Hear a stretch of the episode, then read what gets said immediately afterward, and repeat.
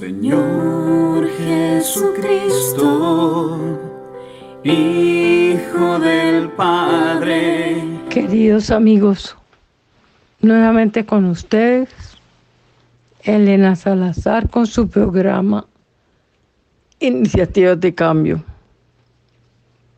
Pensándolos mucho, pasa el tiempo y suceden tantas cosas y a la vez es como si no hubiera pasado nada. Vamos a seguir hablando del mensaje número 25 eh, que le dio nuestra señora Aida el día 10 de diciembre de 1950. Vamos a volver a leerlo todo como hacemos siempre y después ya lo iremos desmenuzando pedacito a pedacito la señora de todos los pueblos. Empieza Ida diciendo lo siguiente. Veo una luz a mi izquierda. Tengo que juntar las manos. Y veo a la señora otra vez de pie sobre el mundo. Y parece como si la señora me llevara hacia ella. Veo que me sale delante el globo terrestre como un mapa y la señora pone algo sobre el mapa y siento un dolor horrible en todo el cuerpo. Y veo que lo que la señora ha puesto es una cruz enorme sobre el mapa. Al mirarla, siento un dolor tremendo en las manos y en la cabeza y es como si todos los músculos se contrajeran. La señora me dice, ese es el madero que es colocado sobre el mundo e indica el palo largo y luego indica el palo horizontal y por último indica de nuevo la cruz entera y me dice, te hago sentir los dolores de este madero Siento ahora en la cabeza una sensación de fiebre y es como si me diera una enorme sed, tan espantosa que casi no lo puedo soportar. A continuación, la señora me dice que levante la mano derecha, extendiendo el pulgar y los dedos, y con la mano izquierda tengo que cerrar el puño. Y la señora me dice, la mano derecha, la mano derecha es la verdad. Y la otra es el puño. Esa debes tenerla levantada para que todos la vean. Mientras hago esto, en el globo con la cruz aparece gente de todos lados, de todas las naciones. Y tengo que ponerme el puño frente a los ojos. Y al hacerlo siento un dolor tan tremendo que me retuerzo y empiezo a llorar. De nuevo es como si todos los músculos de mi cuerpo se contrajeran. Le digo a la señora, el puño me duele muchísimo. Entonces los dolores empiezan a calmarse y junto de nuevo las manos. La señora me dice, ven, vamos a pararnos en el centro. Yo deseo parar mis pies en el medio del mundo. Ven y te lo mostraré. Esta es América. Luego señala otra parte y dice, Manchuria. Aquí ocurrirá una insurrección. Y veo marchar a los chinos y los veo superar una línea. Después tengo que mover la mano sobre Formosa y Corea y oigo a la señora decir, hija, te lo he dicho, esto es apariencia Quiero decir que vendrán periodos de calma aparente, pero eso no durará mucho. Los pueblos orientales han sido descartados por una clase de gente que no cree en mi hijo. Y proseguimos. Ahora veo la gran China en toda su extensión y tengo que juntar los brazos de una manera peculiar. Veo un gran hombre, quiero decir, interiormente grande, sentado en un trono. Y la señora dice, está triste, su imperio será dividido por un tiempo. Luego la señora indica a América y hace un gesto de desaprobación con el dedo, diciendo muy seria, no lleves tu política al extremo.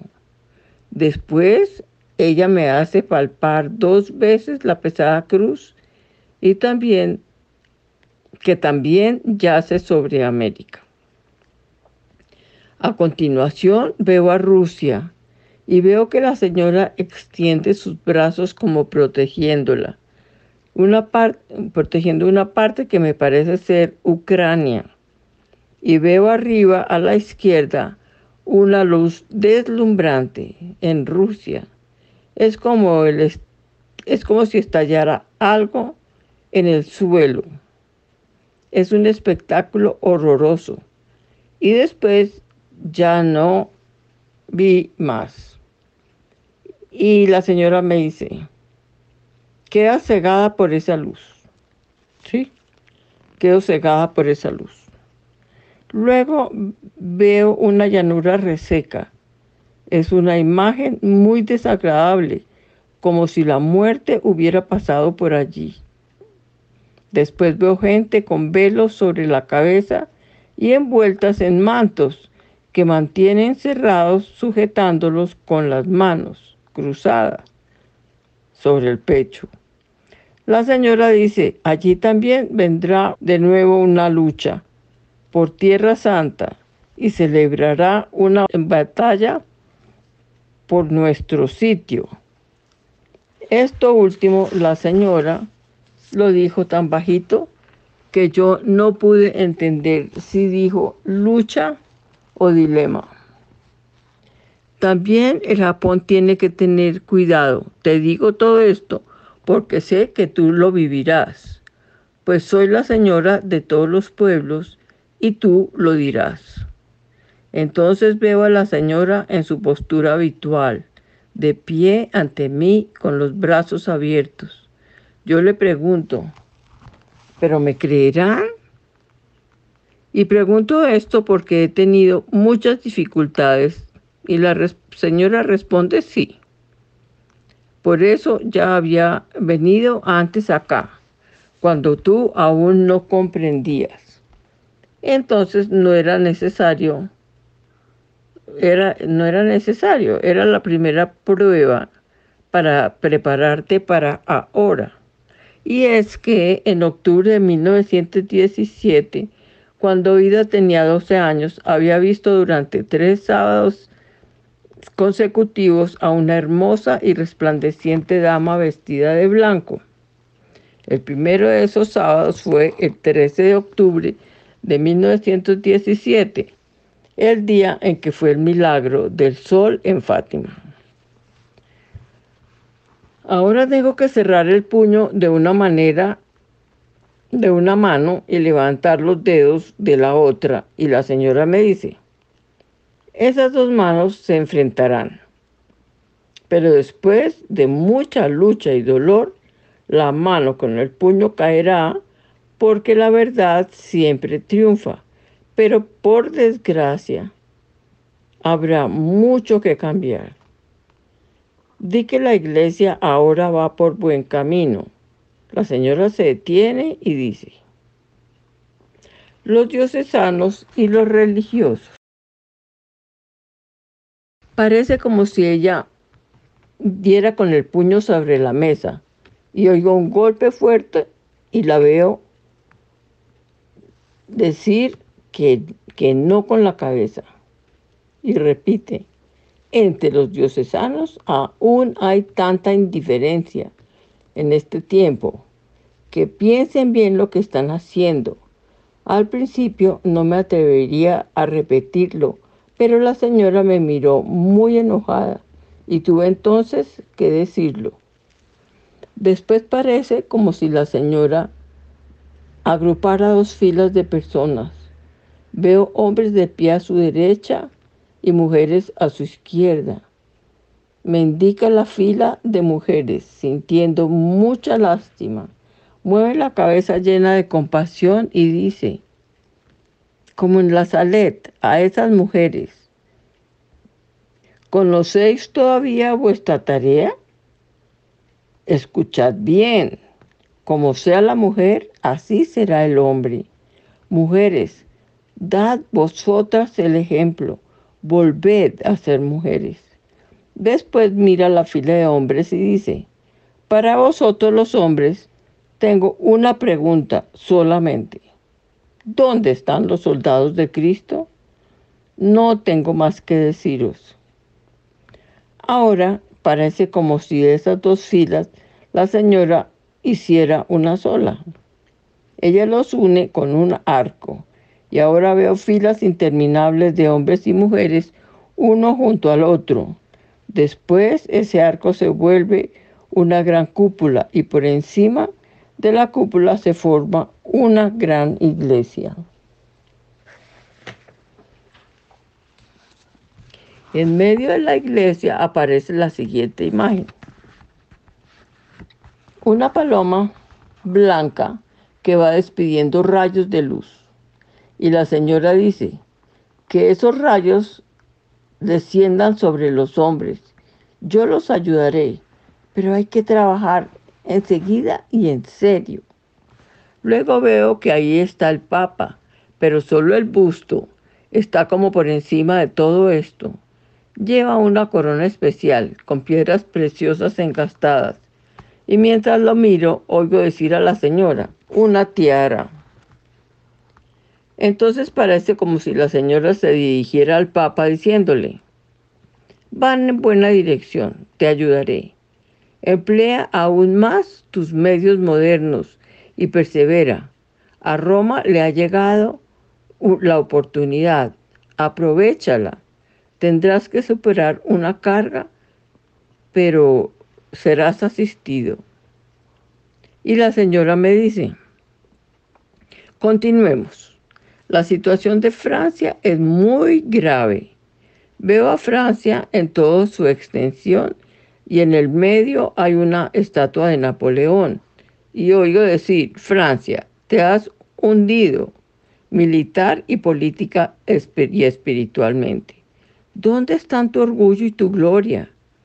Veo muchas manchas rojas sobre Francia y oigo la voz que dice, y sin embargo se necesita tan poco para hacer que, hacerles volver en sí. Ahora la señora indica diferentes países y dice, pero ¿por qué no se unen? Veo a Holanda, Francia, Bélgica e Inglaterra. La señora me indica una línea gruesa sobre Alemania y dice, Europa está dividida en dos. Yo la cojo y la quito. Ahora veo una mancha muy negra, excepto en los países de la costa, a esos los veo claramente. Luego pasamos por encima de un río y la señora dice, ese es el río Over. No veo correr agua, pues es de color rojo. Está rojo, es que está rojo de sangre, dice la señora. Y yo veo ranas rojas que van hacia el oeste y oigo decir, Turquía, ¿estás atento de verdad? y veo las estrellas del Bósforo y de los Dardanelos. Y ahora tengo que hacer algo curioso. Tengo que usar mis manos como garras y clavarlas sobre el mapa. Tengo que poner mis brazos como si fueran las patas de una fiera. La señora dice, tú solo tienes que representarlo. Tú eres como una fiera que está sobre Europa con sus uñas afiladas, lista para saltar.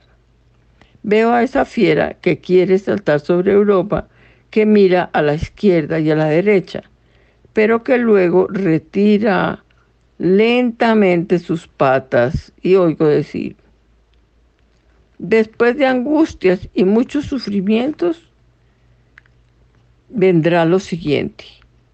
Y veo un paisaje apacible por el que van ovejas y corderos con un pastor en medio de ellos.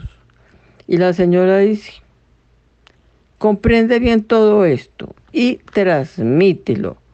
Y la señora desaparece de repente. Virgen María, sea nuestra abogada.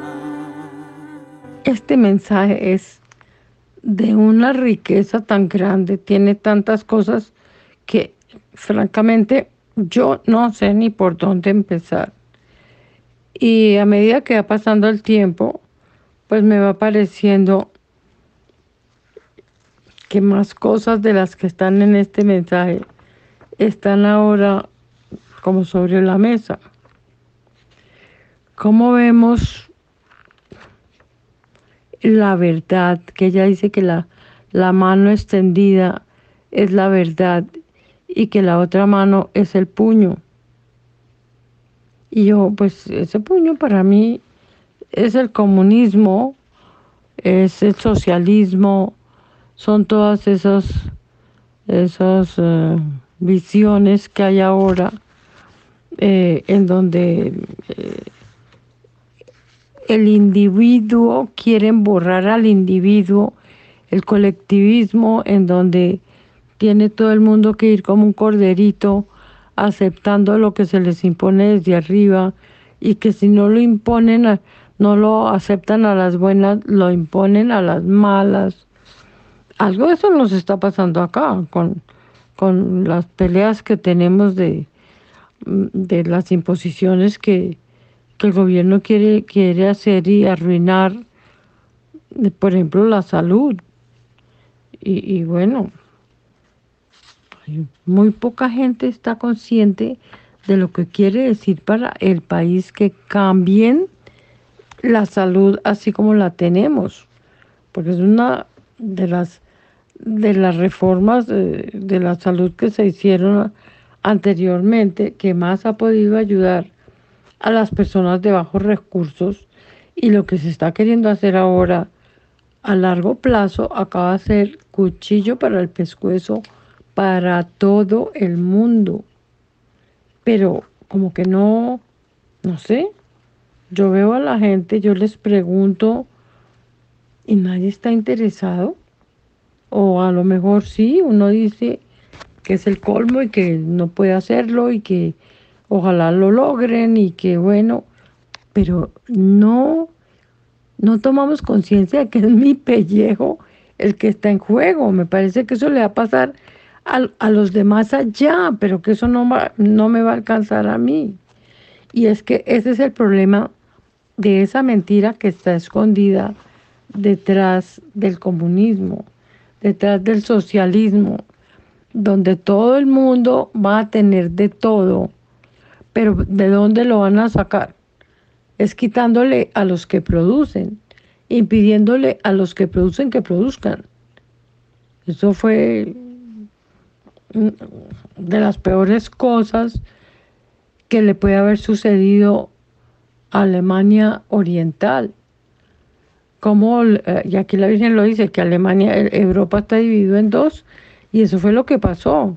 Medio Italia también se volvió comunista, nunca nos dimos tanta cuenta, solo vimos lo que pasó en, en Alemania, porque fue pues mucho más, mucho más, y de golpe yo me di más cuenta por, por estar casada con el alemán, pero sí lo que pasó en Alemania Oriental fue un desastre. Y después cuando cayó el muro, la gente de, Alemania Occidental estaba, pero hecha un tití, porque el gobierno le quitó, hagan de cuenta, 7 mil pesos, eso era, eso era el intercambio. Por cada, por cada peso que traían de Alemania Oriental, tenían que darles 7 mil pesos para que, equilibrarlos con lo que la gente tenía del lado occidental. O sea, lo que ellos trajeron no valía nada. Y había que, lo que el gobierno decidió cuando se juntaron las dos Alemanias fue darle suficiente dinero para que pudieran eh, como insertarse en, el desarrollo que había en Alemania eh, de los que no habían quedado detrás de la cortina de hierro. Y todo el mundo, yo me acuerdo, mis sobrinos estaban tan furiosos de pensar que sus papás y ellos habían trabajado todo lo que habían trabajado para ahora tener que mantener a una gente que estaba acostumbrada que el gobierno les daba un mínimo, así fuera lo que, lo que fuera, trabajara, es que había el caso concreto de una fábrica de puntillas que estaba, que estaba quebrada, pero que le seguían pagando el mínimo a todos los empleados y los empleados vivían de ese mínimo, vivían de gorra, eh, mientras el gobierno conseguía esa plata quitándoselas a los que tenían que trabajar para producir lo de ellos vivir.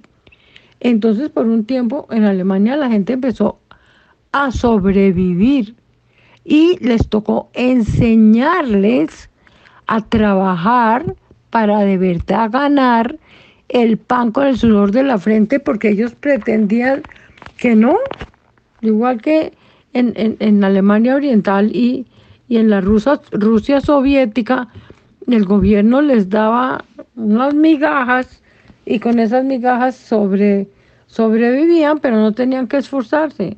No es, que empezando porque no era que no tenían, sino que no podían esforzarse, porque era prohibido tener como eh, el querer sobresalir y el querer iniciar un negocito y, impulsarlo y salir adelante. Esto era prohibido en la Rusia soviética. Y fue un tiempo durísimo para Alemania en donde estuvieron a punto, a punto de, entrar como en una especie de guerra civil porque no querían cargar con esa otra gente que no quería mover un dedo. Pero bueno, los alemanes son los alemanes y pronto se recuperaron y Alemania volvió a ser una potencia económica en Europa. Pero entonces ese puño, ese puño cerrado que quiere imponer sus ideas por encima de todo, sin que se hable, sin que se, se tengan conversaciones, sin que se busquen salidas, sin que se busque qué es lo mejor, sin que se coja lo mejor de todas partes y lo junten, eh, sino que lo que ellos dicen eso es y se acabó. Pues eso es lo que quieren imponer en todo lado, ¿no? Eso es lo que ha estado haciendo Biden en los Estados Unidos y, y bueno, pues los problemas allá están gravísimos también.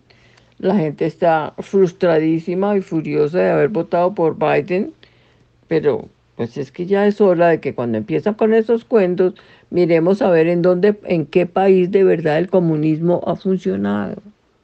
¿Y para qué votan por personas con mentalidad comunista o socialista, es lo mismo? Porque eso es lo con los jóvenes que no han sido formados por la generación anterior. Que los que pensamos una cosa no nos aseguramos de que estén recibiendo esos valores nuestros hijos y nuestros nietos. Y después nos quejamos y le dejamos al colegio, le dejamos a la universidad, les dejamos yo que sea a los amigos, pero nosotros no estamos conscientes de que tenemos que ser en la casa, es donde se forman todos esos principios básicos y esos valores morales que ya no, nos se enseñan en, los colegios. Y si vamos a, creer que la religión que están enseñando en los colegios es la religión católica, estamos manfinfios. Eso no es lo que se está enseñando en los colegios. la religión de ahora es una religión eh, light, como dicen, en donde todo sale bien, en donde nuestro Señor es misericordioso, en donde el pecado no existe, en donde el Papa está diciendo que el infierno no existe, el Papa está diciendo que recemos por los que recemos por los diablos, porque pobrecitos los diablos, pero se le olvidó que es que los diablos están en una dimensión en donde no pueden cambiar porque ya no hay ni materia, ni espacio, ni, ni tiempo. Entonces no pueden echarse atrás de lo que ya decidieron y que son seres que nos odian a nosotros y que odian a Dios. Entonces todo está patas arriba. Ya no vamos a misa. El otro día con mis nietas en una misa de aniversario de alguien que se murió, les digo, niñas, ¿y ustedes por qué no, por qué no comulgan? No es que no nos hemos confesado. Pero si la misa empieza haciendo una confesión general y ustedes no han matado, no han robado, no han cometido ninguno de los pecados mortales que les impediría comulgar. ¿Saben lo que me dijeron? Que, ellas creían que primero había que confesarse para después poder comulgar. Entonces, ¿dónde estamos?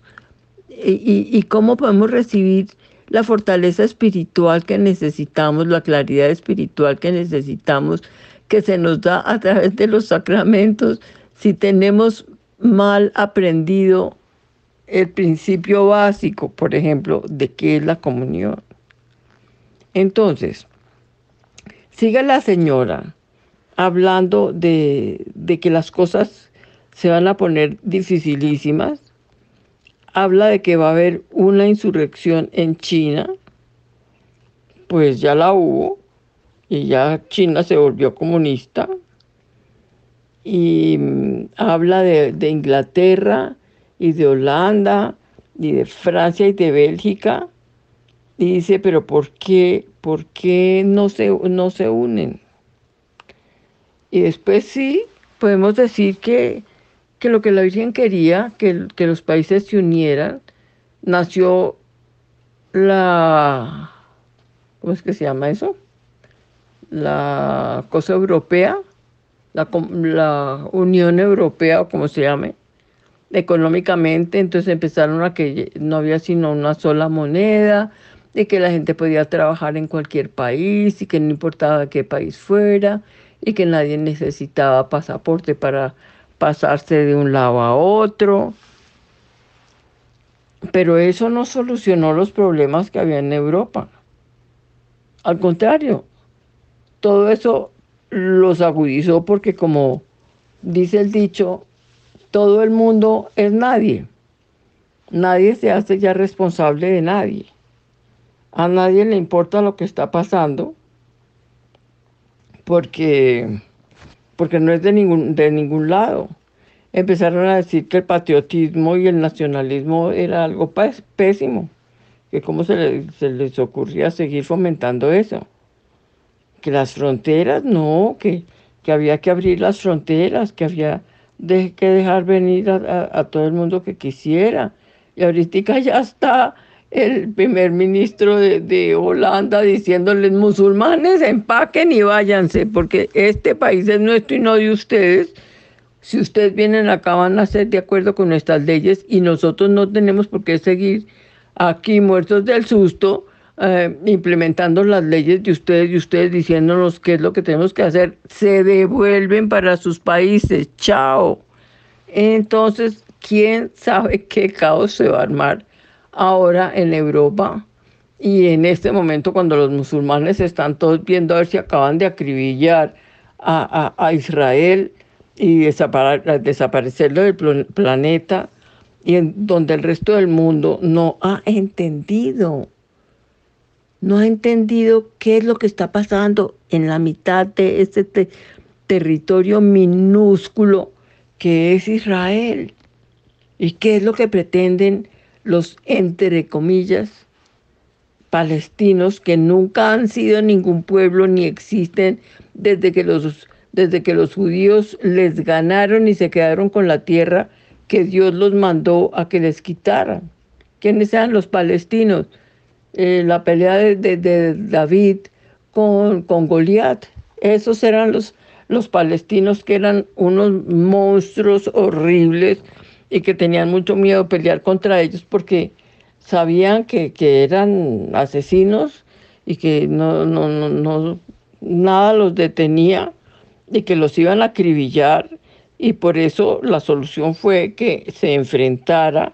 Y si uno lee la historia de David y lo que lo que Goliat le habla a David cuando lo ve, un muchachito de 15, de 16 años, con una onda en la mano y unas piedritas y un palo, y él con toda su armadura y su espada y su, su lanza y todo lo que tenía.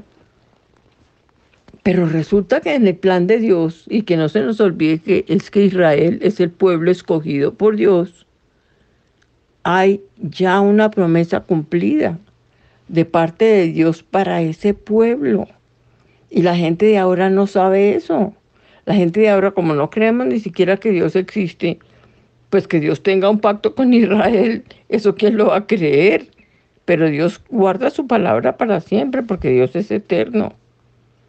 Y entonces esa, esa tierra que ya era de los judíos y que los, las potencias europeas en un momento dado, después de haberse metido a todos los países y haber masacrado a todo el mundo y haber acabado con todas las culturas y haberle la tradición a todo el mundo y haber tratado de implantar su forma de, su forma de vivir y haber dejado a todo el mundo con una mano adelantada y otra atrás, así resolvieron hacer igual en el 48 cuando resolvieron que darles el derecho de ser una nación a una de las naciones más antiguas de la tierra. ¿Quiénes nos estamos creyendo que somos? Imagínense, esa tierra está escrito en la Biblia con límites y todo. Desde Abraham. Y después cuando se quedaron en, eh, en, Egipto y no obedecieron a José que les dijo a sus hermanos, cuando yo me muera, sálganse todos de acá y regresen a la tierra que Dios nos dio. Y ninguno le hizo caso, se quedaron todos felices en Egipto.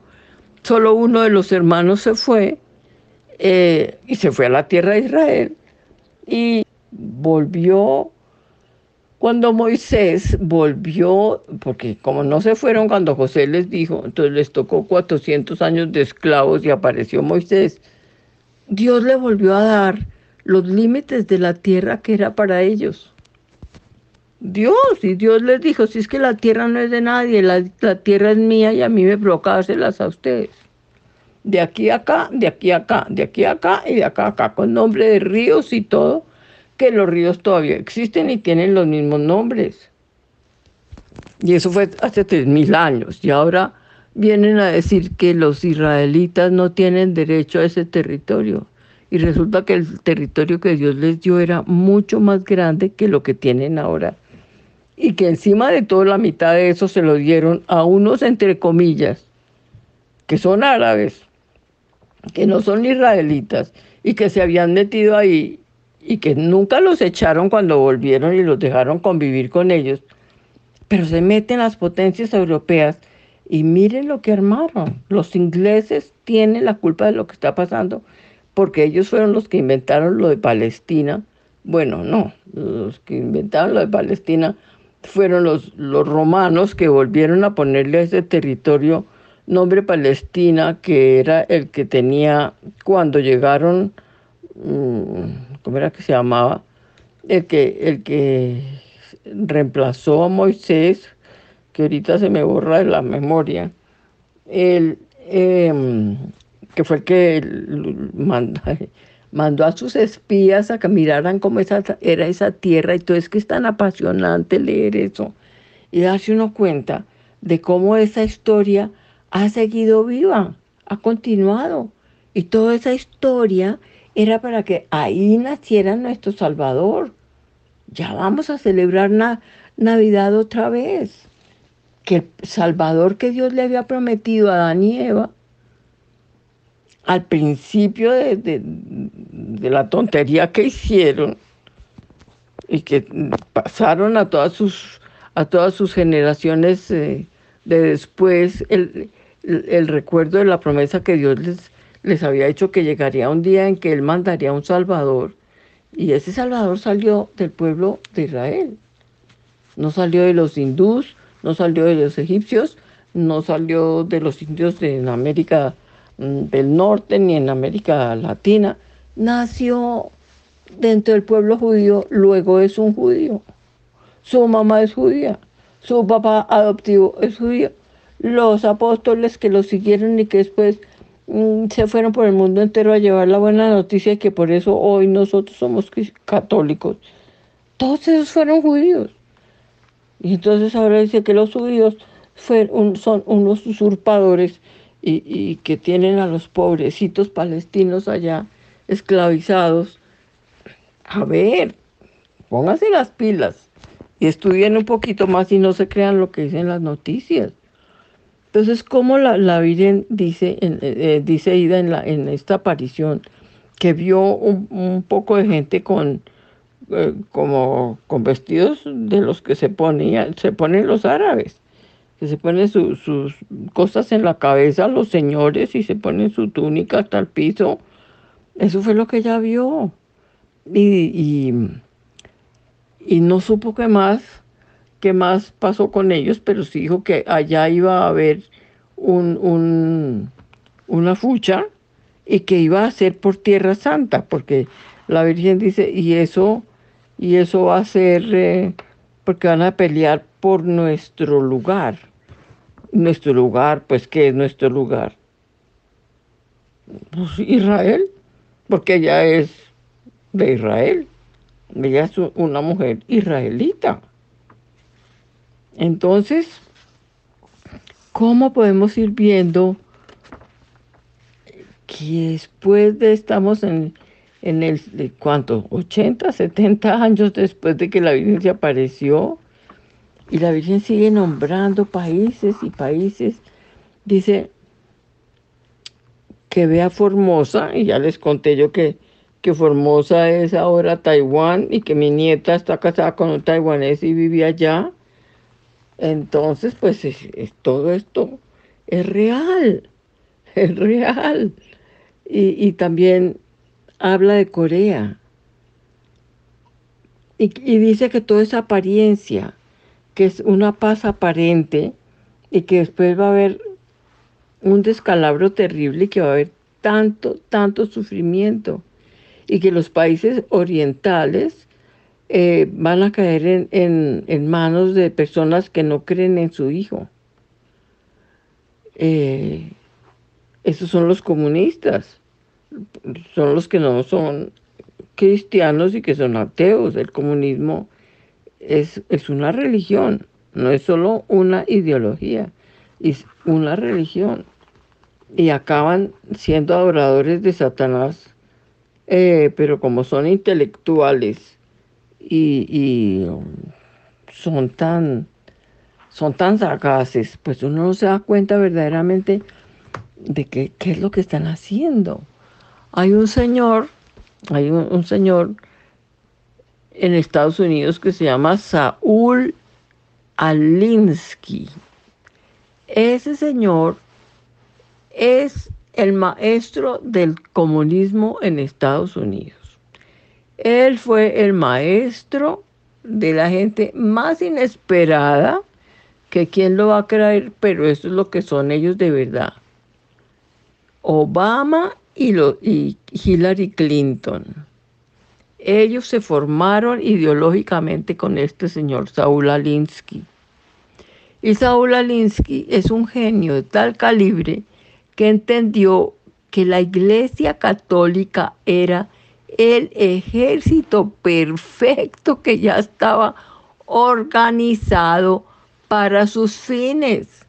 Y se inventó, infiltró la iglesia y, la iglesia pues siempre ha estado pensando en los pobres, porque Jesús nos dice, los pobres los tendrán siempre entre ustedes. Y la infiltración de, los, de la Iglesia Católica en los Estados Unidos a través de este señor Saúl Alinsky es para que le dé a uno escalofrío. Y eso lo están haciendo en todas partes del mundo. El Papa ya está eh, quitando obispos y quitando cardenales en los Estados Unidos que, y sacerdotes. Miles de sacerdotes americanos están sin parroquias, sin poder celebrar, sin poder eh, hacer su ministerio, porque no están de acuerdo con la mentalidad del Papa Francisco, que es requete comunista. Y, entonces ellos ya están eh, fuera, de, fuera de, servicio, por decir, y no, no pueden estar organizándose por su lado, porque ya la cosa pasó ya con un cardenal y con, y con un, un, obispo destituidos, pues la gente se está pellizcando y ya están viendo a ver para qué la cogen. Aquí pues todavía no nos ha llegado nada de eso y estamos como tranquilos y bueno, bendito sea Señor que somos el país de tu sagrado corazón. Entonces pues que nos proteja mucho por ese lado. Entonces sigue diciendo la Virgen que los países orientales han sido descartados por una clase de gente que no cree en su hijo. ¿Qué quiere decir eso? Que las raíces, las raíces em, judías que tenían los árabes, porque los árabes son los descendientes de Ismael, y también pensemos en, lo que hicieron Abraham y Sara cuando nada que Sara quedaba embarazada y que Abraham se fue y hizo un hijo con la, con la esclava de Sara que se llamó Ismael y que ya tenía 13 años cuando por fin nació Isaac. Ahora, esa pelea entre Israel y los palestinos es realmente la pelea entre los descendientes de Ismael, que eran los que supuestamente iban a heredar todas las cosas de, de Abraham y que era el chino consentido en un momento dado, y a los 13 años quedó descartado y los echaron al desierto con su mamá, pero por mandato de Dios.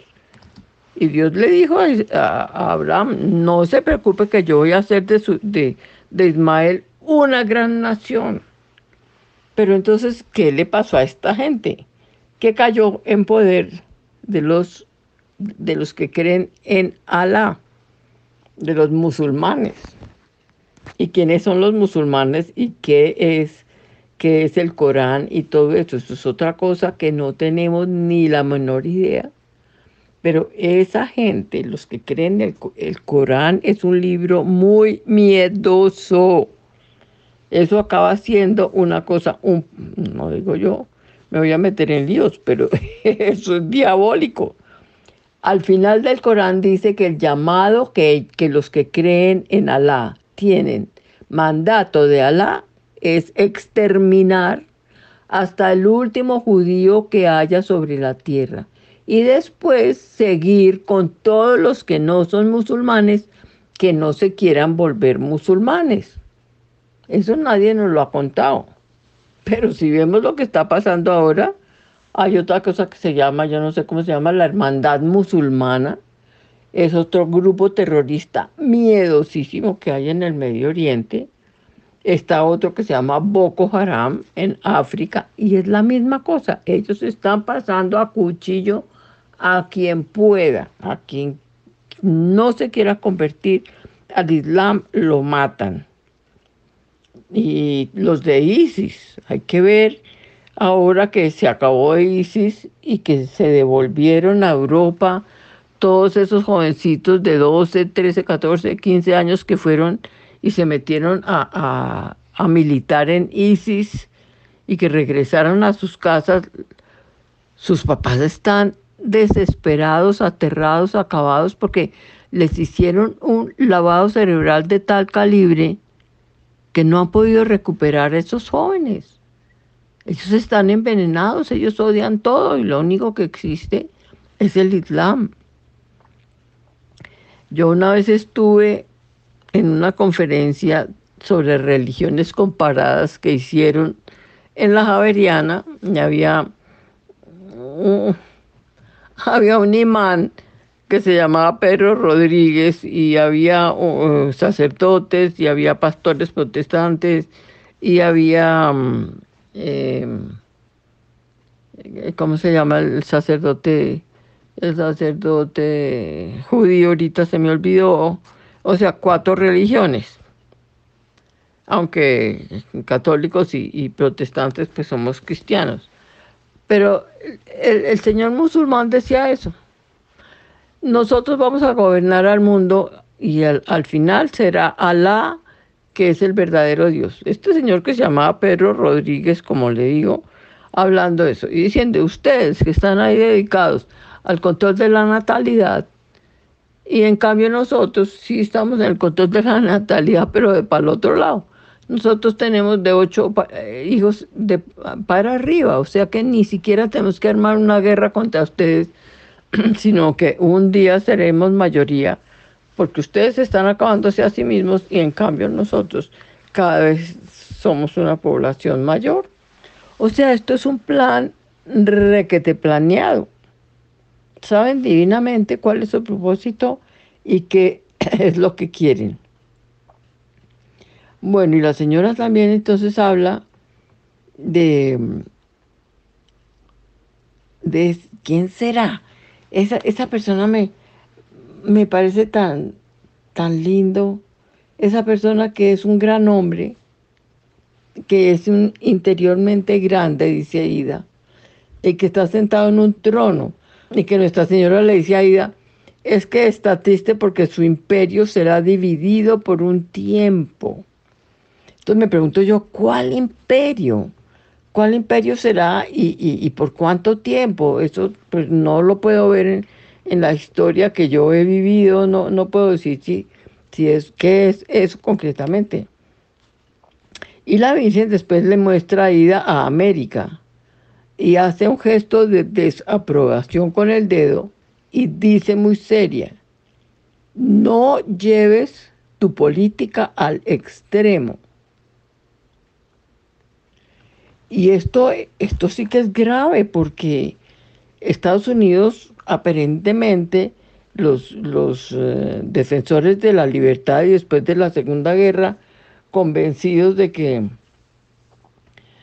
de que ellos eran los que tenían que implantar su, su, forma de vida y su política económica que eso era lo que hacía salir adelante a los países. Ellos lo que han ido a todas partes es desbaratar el estilo de vida que la gente tiene, a veces milenario, y tratar de imponer su visión de gobierno y todo eso, que la gente no está interesada, que no son así, que vienen de otro lado, y han desbaratado el mundo entero. Todas esas guerras que ha habido últimamente, mismo las guerras de Centroamérica, mismo lo que pasa, ha pasado en Chile eh, con Allende y en Argentina, eso lo han orquestado los gringos por debajo de cuerda, haciéndose los que, los que no están metidos en nada y que ellos están preocupadísimos, que ellos quieren es la libertad y la paz. Mentiras, mentiras. ¿Qué fue lo que hicieron ahorita con Ucrania? Ahora sí ya están diciendo, ay, Ucrania se perdió, Ucrania ya no tiene remedio. Pero si es que esa guerra lo empezó, lo empezó Estados Unidos, lo empezaron los de la OTAN, que tampoco sabemos nada sobre los de la OTAN y son unos sinvergüenzas de siete suelas,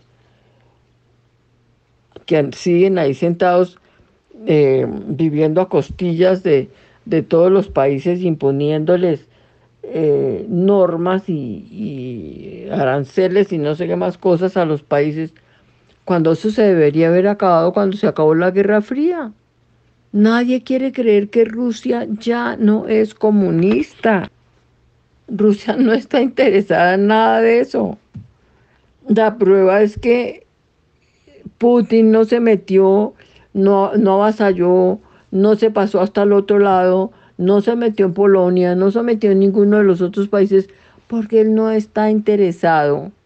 Y si estudiamos de verdad lo que pasó allá y cuáles son los acuerdos de Minsk y otras cosas que se hicieron, Rusia ya no está interesada sino en salir adelante y en comerciar y practicar con los países algo que le sirva a ambos países. Y lo que había dicho, lo que había dicho eh, Trump es cierto.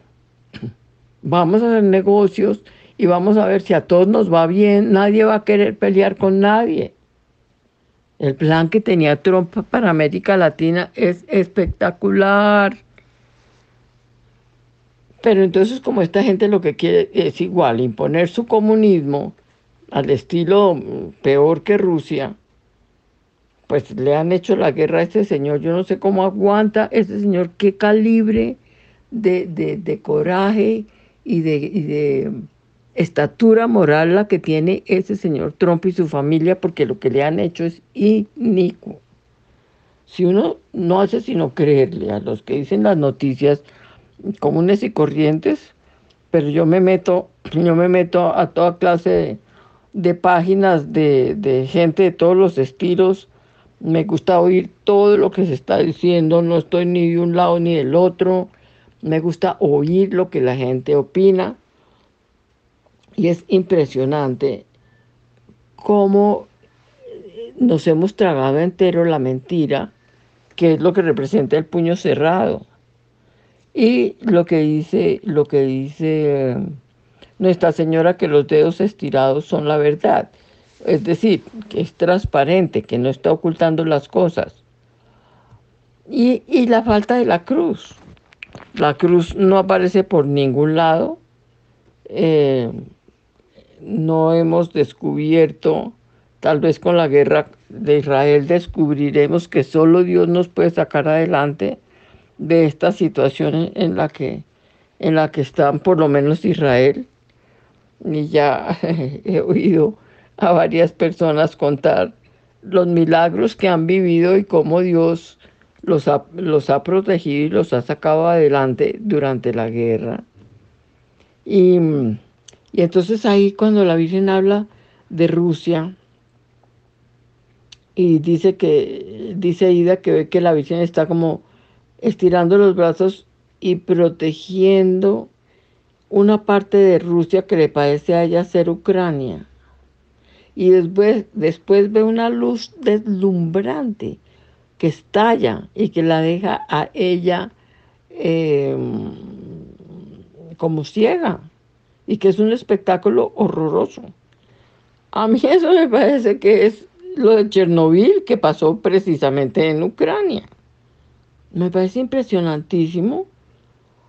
Y, y si uno se mete a internet y mira cómo están las cosas allá en Chernobyl, eso todavía está lleno de radiación. Y allá siguen naciendo niños con, con problemas por la radiación. Pero entonces miren cómo dice. A continuación veo a Rusia y veo que la señora extiende sus brazos como protegiendo una parte que me parece ser Ucrania. Y veo arriba a la izquierda una luz deslumbrante. Es como si estallara algo en el suelo y es un espectáculo horroroso. Y después ya no veo más nada. Y dice la señora que, he quedado cegada por esa luz. Y después veo una llanura reseca, que es una imagen muy desagradable, como si la muerte hubiera pasado por allí. Eso es exactamente una explicación buenísima de Chernobyl. Y hasta ahora, hasta ahora, están viendo que los pájaros ni animales como venados y esos animales de los bosques están empezando a volver a Chernobyl. Entonces, bueno, después es cuando la, Virgen habla, que digo, la Virgen le muestra a Ida esas personas con los velos en la cabeza y envueltas en sus mantos, que me parecen a mí ser esas personas que,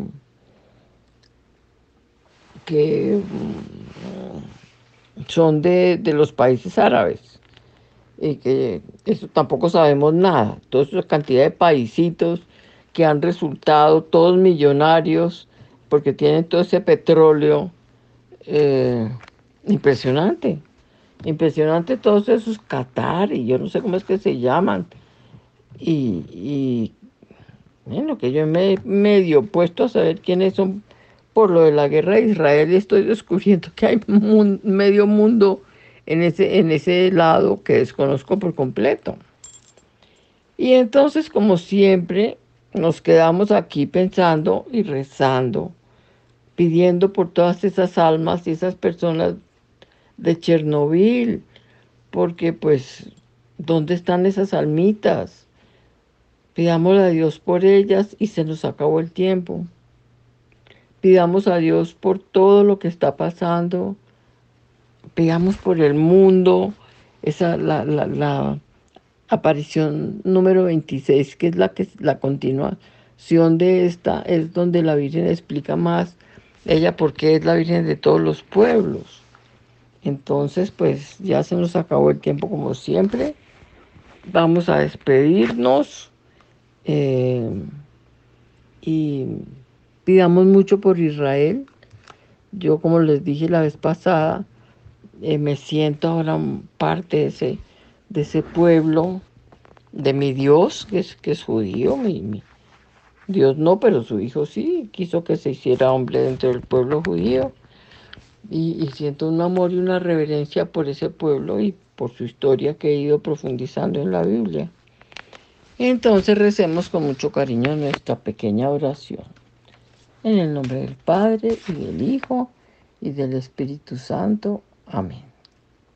Señor Jesucristo, Hijo del Padre, manda ahora tu Espíritu sobre la tierra. Haz que el Espíritu Santo habite en el corazón de todos los pueblos para que sean preservados de la corrupción, de las calamidades y de la guerra. Que la Señora de todos los pueblos, la Santísima Virgen, que un día era María, sea nuestra abogada, junto con San José su esposo, protector de la iglesia y terror de los demonios. Amén. En el nombre del Padre y del Hijo y del Espíritu Santo. Amén.